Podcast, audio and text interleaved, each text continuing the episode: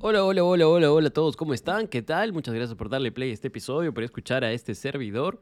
Volvemos, volvemos a los episodios de este podcast con mucho más contenido después de una pequeña pausa. Contarles que pues ahí estoy muy muy feliz de haber lanzado este curso de cómo desarrollar tu propio podcast desde casa, que lo pueden encontrar en Udemy. Vayan a, verlo, a darle una chequeada si de pronto son ustedes quienes necesitan alguna información o preparación adicional para lanzar un podcast que es realmente para mí fue un proceso absolutamente empírico, pero mm, si en, ese momento que yo quise empezar a desarrollar mi propio, mi propio podcast hubiese tenido toda esta información a la mano, hubiese tenido todos estos tips y detalles para iniciar, hubiese sido mucho más fácil, mucho más sencillo. Así que, que nada, ahí eh, dejo el link en la descripción para que puedan ir a verlo quiero hablar sobre mm, una, eh, un tema que creo que es muy interesante, sobre todo para quienes son podcasters o son creadores de contenido o se dedican a la creación de contenido en su emprendimiento, en su empresa o como un modo de vida. Y esto tiene que ver con la dualidad entre el contenido evergreen o el contenido de tendencia. Y acá la, idea de este episodio es poder entender qué camino seguir y cómo equilibrar estos dos mundos porque son absolutamente opuestos en su gran mayoría. Y, y, bueno, para empezar, diría o empezaría este podcast por decirles que el contenido evergreen es ese contenido que se define como la información que que siempre será relevante para tu audiencia, no importa el tiempo que pase, no importa cuántos años eh, transcurran, siempre va a ser un contenido que los usuarios pueden llegar y consumirlo, dado que es como, como contenido, digamos, eh, de un tema más general, de un tema de conceptual, probablemente de un tema de ayuda, un tema de tips, no está atado necesariamente a las ocurrencias en el tiempo o lo que ocurra eh, en, ese, en un momento específico, no está atado a las noticias, no está atado a algún tipo de eh, destape, de, de, de, hype, de ola, etc. Entonces, si nos ponemos a pensar en el contenido evergreen, es como como que pusieras consejos, por ejemplo, para atar una corbata o recetas para hacer un, plato delicioso. Este tipo de contenido nunca, nunca, nunca pasa de moda.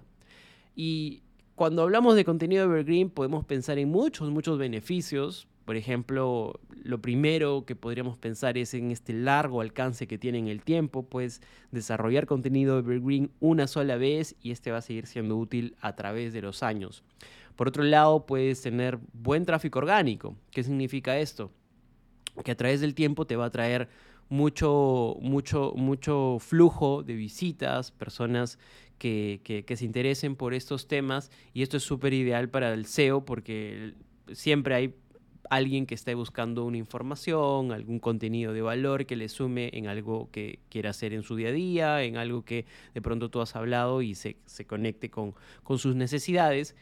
Y por otro lado, facilita la planificación. ¿A qué me refiero con esto? Que tú puedes eh, desarrollar este contenido con mucho tiempo o puedes pensar con mucho tiempo de anticipación cuando lo quieres sacar, cuando lo quieres desarrollar y pues esto no te malogra ninguna agenda, no te malogra ningún calendario. Simplemente lo piensas y lo sacas en el momento que es debido. Pero ¿cuál es el problema? ¿Cuál es el contra del contenido evergreen? Y acá hay dos contras que he identificado, que son los más principales, diría yo. Y uno es pues la competencia. Eh, como es un contenido que dura mucho tiempo, como es un contenido que está ahí presente en la web o en, el mundo digital, siempre vas a encontrar eh, competencia en este sentido, o sea, eh, otros contenidos que hagan lo mismo, que hablen del mismo tema, que emulen incluso hasta casi los mismos, los mismos textos que tú has colocado, que refraseen o de pronto es, si es un contenido multimedia, un contenido audiovisual, también eso lo puedes ver claramente, por ejemplo, cuando entras a YouTube, cuando entras a algún blog, hay muchos artículos o muchos videos que se parecen uno tras de otro, o sea, no hay mucha, mucha diferencia, probablemente la única diferencia sea el tratamiento de lo visual, de lo estético, pero de ahí casi todo es lo mismo, entonces vas a encontrar que en el tiempo se van sumando nuevas informaciones y por otro lado incluso información más actualizada acerca del tema. Ese es quizás uno de los principales problemas y justo a colación de lo que mencionaba, eh, requerimos pues actualizar este contenido porque de pronto si es un contenido que, que tiene nuevos hallazgos, nuevas investigaciones o nuevos eh, descubrimientos, vas a tener que pues mantenerlo actualizado para mantener su relevancia, con lo cual tal vez tengas que lanzar eh, de este contenido alguna versión 2, versión 3, etcétera, pero bueno, eso tampoco no es ningún problema. Y por otro lado, en el otro gran espectro tenemos los temas de tendencia. ¿Qué son los temas de tendencia? Bueno, su nombre lo dice todo, son temas que están en, en, boca de todo el mundo en un momento específico, de pronto algo de la farándula o algo del mundo de la tecnología, o de pronto algo que esté atado con el mundo del deporte, con el mundo de la política, de la globalización, etcétera, etcétera, etcétera. Los temas en tendencia los tenemos todos los días y es justamente de lo que se nutren las noticias, es de lo que se nutren los medios de comunicación. Pero bueno, los temas de tendencia pueden tener algunos aspectos positivos, de hecho, pues no no, todo, no todas las tendencias necesariamente son, son negativas, como de pronto quizás pueda parecer que es el caso, pero no. Lo positivo es que vas a tener un alto impacto. Un alto impacto en cuanto a flujo, a tráfico, si logras montarte oportunamente a esa ola, a esa tendencia de, contenido o a un tema particular que está en boga, pues te vas a volver viral, probablemente vas a capturar bastante público, vas a lograr bastantes seguidores, vas a lograr bastante engagement pero también tienes que recordar que esto es temporal, ¿no?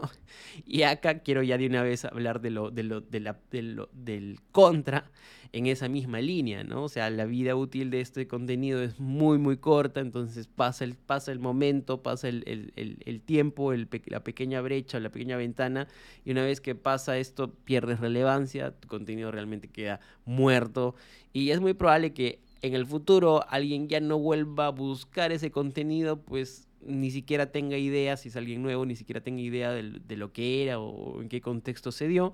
Y probablemente hay muchos que ya sepan al derecho y al revés las noticias y por lo tanto ya no necesitan informarse más del tema. Entonces ten bastante en cuenta esto porque creo que es importante tomarlo en consideración.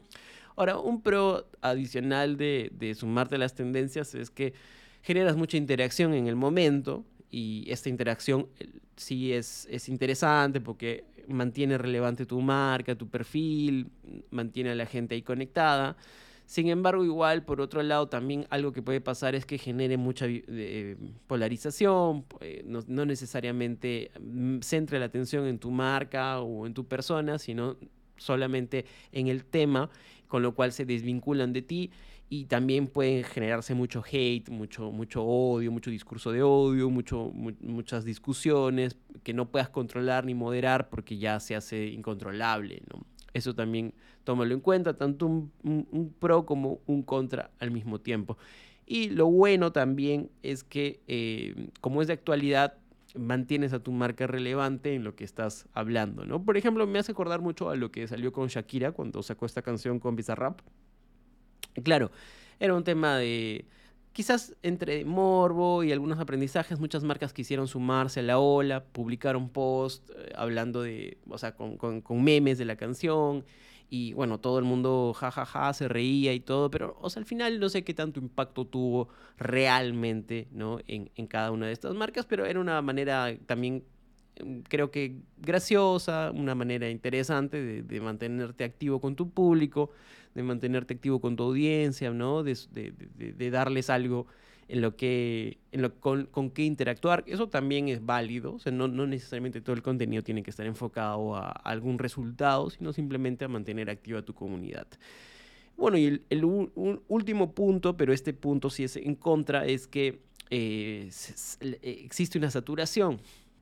¿A qué me refiero? Que cuando hay un tema de tendencia, lo que vas a encontrar es contenido de más sobre el tema, lo que va a ser difícil que te destaques, por eso creo que si no estás en el timing correcto y con el contenido correcto sobre esa tendencia, lo más probable es que pases desapercibido y nadie, nadie, nadie te vea realmente, porque hay tanto contenido generado sobre un tema específico que está en boga, que probablemente pues no, no tenga mucho sentido, no puedas destacarte. Me voy a acordar el tema de los limones, por ejemplo, hoy está en boga este tema, la escasez de limones, todo el mundo hablando, si entras a YouTube, mil videos sobre por qué nos estamos quedando sin limones y cuáles son las medidas. El ejecutivo está hablando sobre el tema, todo el mundo está hablando sobre el tema, así que ¿qué tanto sumaría tú que te subas a esta ola, salvo que tengas algo nuevo o distinto que decir? Entonces, habiendo visto ambos extremos, creo que toca pensar en un balance entre ambos. Si eres un creador de contenido, si, tienes si eres un, gestor de, la comunicación de una, empresa, de un proyecto, si este, eres un, social media management, entonces hay que pensar más o menos en cómo mantenemos el equilibrio entre ambos, entre ambos puntos, entre un contenido evergreen y un contenido en, en tendencia. ¿no?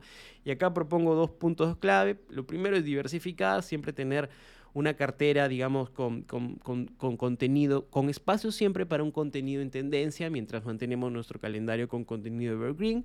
Es siempre importante ser flexible, saber cuándo retirar un contenido que teníamos pensado lanzar por un contenido que de pronto surge en el momento. Eso es importante mantener un balance. No podemos siempre hacer contenido evergreen ni siempre hacer contenido en tendencia. Esto no es sustentable en el tiempo. Lo otro es atraer y retener entonces, pensemos siempre en, una estrategia, por ejemplo, de atracción de nuevos, de nuevos, este, de, nuevos usuarios con contenido en tendencia, que puede ser algo que los atraiga a nuestras, a nuestras redes, pero no dejemos de hacer contenido evergreen, por ejemplo, para retener a las personas, porque esto mantiene más compromiso, los mantiene más atados. Y algunos consejos adicionales que te puedo dar es que mantengas un calendario esto es importante si haces contenido, mantenga un calendario para tener más o menos perspectiva. De pronto también este calendario te va a ayudar a anticiparte a la tendencia. La tendencia no es algo que ocurra así nomás o una noticia no es algo que ocurra así nomás, sino que sabes que ciertas fechas son generalmente de un tema en particular, por ejemplo diciembre, sobre Navidad, hablar en octubre, el Señor de los Milagros, de pronto en febrero hablas del mes del amor, entonces ya puedes, puedes sumarte o puedes prever más o menos de qué vas a hablar en, determinado tiempo. Después también haz monitoreo de las cosas que están pasando, nunca te mantengas aislado de las noticias, esto es bueno porque así vas a tener claro, oye, esto está pasando en el mundo, entonces no me puedo quedar atrás. Creo que eso es relevante. Y por supuesto, mucha, mucha retroalimentación. ¿En qué sentido? Si tienes, por ejemplo, un podcast o algún canal, una plataforma, un blog, siempre lee los comentarios, siempre ve los temas de lo que está, lo que está hablando el resto, los otros podcasts, los otros blogs, siempre mantente al tanto, recibe esa retroalimentación tanto de, de, lo que podría ser, entre comillas, tu competencia o tu audiencia que también puede interactuar contigo. Así que nada, eso es... Espero que te sirva este, este, esta información, que si eres pues alguien que está en las comunicaciones dentro de una empresa o, eres un comunicador, eres un creador de contenido, seguramente puedes aplicar esto muchísimo a tu propio eh, trabajo. Nada, eso es, muchas gracias, que tengas una excelente semana.